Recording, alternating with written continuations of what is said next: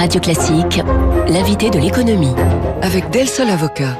Del Sol Avocat, donnez toutes les chances à votre entreprise. Pourra-t-on skier aux prochaines vacances? Elles arrivent très rapidement. Les vacances de février, elles démarrent le 6 du mois prochain.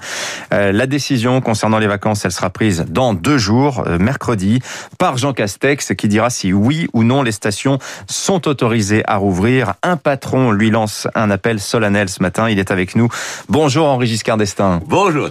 Merci d'être avec nous, président du Club Med. Vous signez hier dans le journal du dimanche une tribune au titre éloquent. Hein. Il faut sauver la montagne menacée, c'est un comble d'une saison blanche. Euh, vous écrivez qu'une partie du secteur euh, Henri Giscard d'Estaing pourrait ne pas survivre. Est-ce que c'est le cas du Club Med? Non, heureusement, je pense que nous avons, parce que nous sommes diversifiés en termes de destination, en termes d'activité, présents partout dans le monde, je pense que nous avons les, les moyens de survivre. Mais effectivement, l'enjeu de mercredi, c'est bien sûr les vacances de dizaines de milliers de familles qui ont envie de s'échapper, de profiter du grand air, de ces espaces euh, admirables des montagnes. Mais c'est aussi le destin euh, d'un secteur celui de la montagne, qui est un des rares leaders français et qui est aujourd'hui mmh. menacé. Oui, d'ailleurs, dans votre tribune, euh, vous écrivez en substance qu'en fait, le ski, c'est plus qu'un sport, c'est plus qu'un business, c'est du patrimoine. On a des entreprises qui sont connues dans le monde entier. J'en donne quelques, le nom de quelques-unes. La Compagnie des Alpes, l'École du ski français, Pierre et Vacances, Rossignol, Club Med aussi, euh, évidemment. Sans parler du sport, euh, c'est la montagne française qui permet, euh, qui nous a permis d'avoir des médailles aux Jeux Olympiques. Qu'est-ce que ça représente économiquement la montagne en France, Henri Giscard d'Estaing? Alors la saison hiver à la montagne française, c'est environ 10 milliards d'euros d'activité. C'est plus de 100 000 emplois de saisonniers. Et c'est dans le fond un tissu économique et humain qui recouvre toutes sortes d'activités. Vous avez cité les entreprises, mais il y a aussi euh, euh, les agriculteurs qui ont développé euh, des circuits courts et qui mettent à la disposition des vacanciers des formidables produits des montagnes. il y a les artisans et les secteurs du bâtiment qui en vivent. C'est un écosystème fragile parce que ce sont des saisons relativement courtes, ce sont des investissements très importants, surtout si aujourd'hui on veut les faire en respectant bien l'environnement. Et donc par conséquent, le fait de ne pas être ouvert pendant 20 mois, si la décision était négative, hmm. serait une épreuve probablement insurmontable pour beaucoup. On dire pour le détail, hein, les, les, Alpes, c'est le massif euh, montagneux dans le monde dans lequel on investit le plus, hein, tous azimuts, que ce soit dans le logement, les remontées mécaniques, etc. Et euh, vous dites aussi, ça c'est intéressant parce qu'on on, s'en rend pas forcément compte, euh, la montagne est hyper dépendante des sports d'hiver. Et vous donnez ce chiffre hein, qui m'a frappé, c'est 50% du PIB du département de la Savoie, par exemple. Ah, c'est un, c'est une ressource formidable. Et puis surtout, c'est un leader mondial français. Mm. Et euh, soyons clairs, nous n'en avons pas tant que cela. C'est un travail qui a été fait par des euh, générations de montagnards qui devaient le faire parce que l'exode rural et la dernière révolution industrielle faisaient qu'il n'y avait plus d'activité euh, dans leur secteur et qui ont inventé un écosystème qui est aujourd'hui mm. la référence mondiale en concurrence avec celui euh, des États-Unis d'Amérique euh, et puis plus près de nous de, l'Autriche. C'est cet écosystème aujourd'hui qui est en danger. Henri Giscard d'Estaing, euh, vous allez nous dire ce que pèse un février-mars dans, dans, comment dire, en termes de recettes pour une saison d'hiver, mais plus globalement, cette tribune, permettez-moi de l'interpréter un peu comme le chant du cygne d'une certaine manière. Si vous signez cela, c'est parce que vous avez peu d'espoir que Jean Castex, dans deux jours, annonce la possibilité de travailler pour euh, les stations de sport d'hiver, au mois de février en tout cas Non, je pense que on doit faire confiance. D'abord, je souhaite que le gouvernement fasse confiance aux montagnards.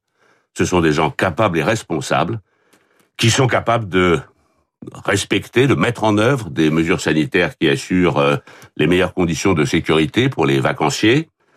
Ce sont des gens qui euh, ont envie de vivre, envie de travailler. Et je pense que collectivement, nous ne devons pas, nous ne pouvons pas les empêcher de le faire. Mais les restaurateurs vont vous dire la même chose. Eux aussi ont envie de travailler. Seulement, voilà, le problème est que euh, leurs établissements sont jugés à risque pour la diffusion du virus. Et le problème pour le sport d'hiver, Henri Giscard d'Estaing, c'est pas à vous que je vais l'apprendre. C'est pas tellement sur les pistes.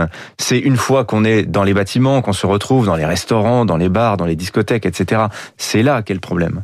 Alors c'est pour ça qu'il faut prendre les mesures appropriées. Nous, par exemple, nous sommes euh, décidés à, se, à demander à nos clients euh, de présenter un test euh, négatif avant leur arrivée. c'est pour cela qu'il faudra aussi voir les modalités pour que ce que vous décrivez ne se produise pas. Mais par ailleurs, il faut être lucide. Il n'y aura pas une grande foule. Ce sont des vacances d'hiver apaisées puisqu'il n'y aura pas d'étrangers qui représente euh, parfois plus de 50% de la fréquentation des stations, donc déjà la moitié de la fréquentation ne sera pas assurée. Et puis euh, le fait qu'il y ait tant d'incertitudes sur l'ouverture euh, de ces stations fait que les réservations ont été hmm. faibles et les annulations encore plus nombreuses. On en est où justement en termes de réservation compte tenu de l'incertitude? Ben, Par définition, il ne pourra pas y avoir plus de la moitié de la clientèle. et ceci serait déjà remarquable. Donc, les espaces, les structures sont adaptés pour trouver les moyens d'opérer dans des hmm. conditions euh, de sécurité optimisées. Vous dites à l'instant, Régis Cardestin, que vous, vous plaidez pour la présentation d'un test PCR négatif, mais une fois quand, que les gens sont arrivés dans la station, ça, ça paraît quand même complexe à, à, mettre en œuvre, euh, cette idée d'un test, parce que ça veut dire que vous leur refusez l'entrée euh, au club si, si le test n'est pas négatif ou si tout simplement ils ne l'ont pas ben, c'est ce que nous leur proposerons, et ceci pour assurer leur propre sécurité et la mhm. sécurité de, des autres vacanciers. Nous avons toute une série d'autres dispositifs que nous pratiquons dans les clubs med qui sont ouverts dans le monde depuis le début de cette mhm. pandémie et euh, qui nous ont assuré jusqu'à présent un bon niveau de sécurité. Mhm. C'est faisable. Par ailleurs, dans des installations comme les nôtres, celles des hébergeurs, nous avons la capacité de, de suivre nos clients. Hmm. Euh, ils ne viennent pas à la porte et ne repartent pas sans qu'on les connaisse. Hmm. Donc, par conséquent, s'il y a un problème, nous sommes capables de les hmm. traiter. Si vous ne rouvrez pas au mois de février, donc euh, on renvoie évidemment à la décision du Premier ministre mercredi, dans deux jours, euh, est-ce que vous chiffrez les pertes pour vous, Club Med, 14 clubs, hein, je crois, dans, dans, dans les massifs français hein alors heureusement, je l'ai dit, nous avons euh, des clubs med ouverts euh, en Chine, au Japon, euh, en Suisse, ce qui limite l'impact, mais c'est évidemment un impact important qu'il est aujourd'hui trop tôt pour chiffrer, d'autant que je fais confiance au fait que collectivement, nous voudrons sauver la montagne française. Mmh, mmh. Ça, ça devient compliqué parce qu'il n'y a pas eu les vacances de Noël, c'est 20-25% d'une saison. Février, alors là c'est le haut de la saison, hein, c'est près de 30%, resterait peut-être, euh, on va dire, la fin de saison, c'est-à-dire euh, mars-avril, mars-avril que vous aviez déjà perdu l'année dernière, puisque c'était le début, ça correspondait au début du premier confinement. Hein.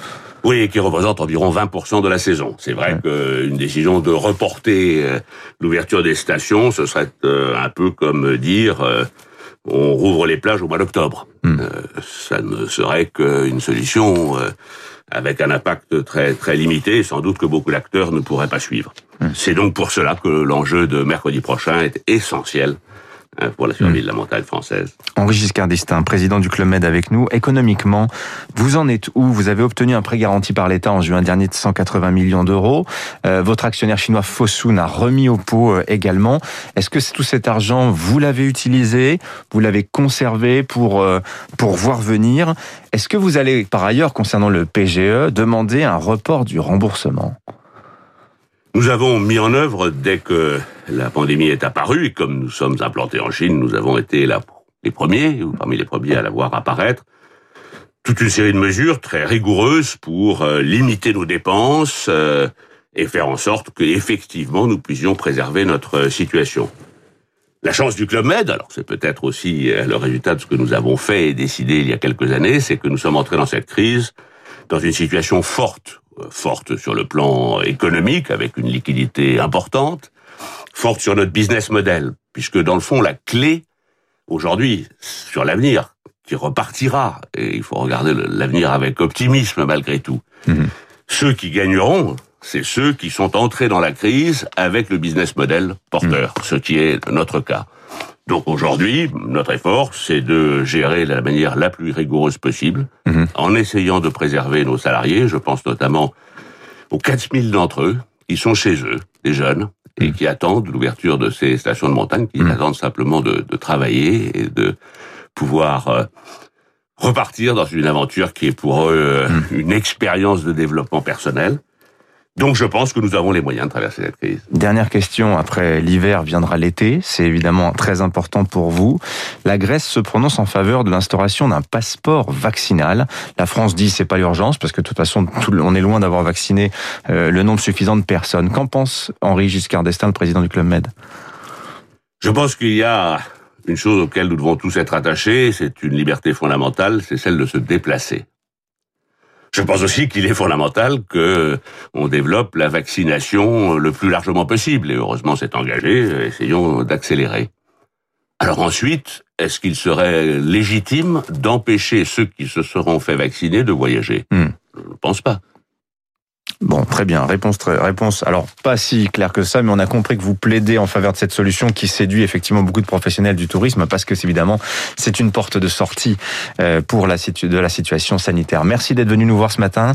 Henri Giscard d'Estaing, le président du Club Med, invité ce matin de Radio Classique à 7h24.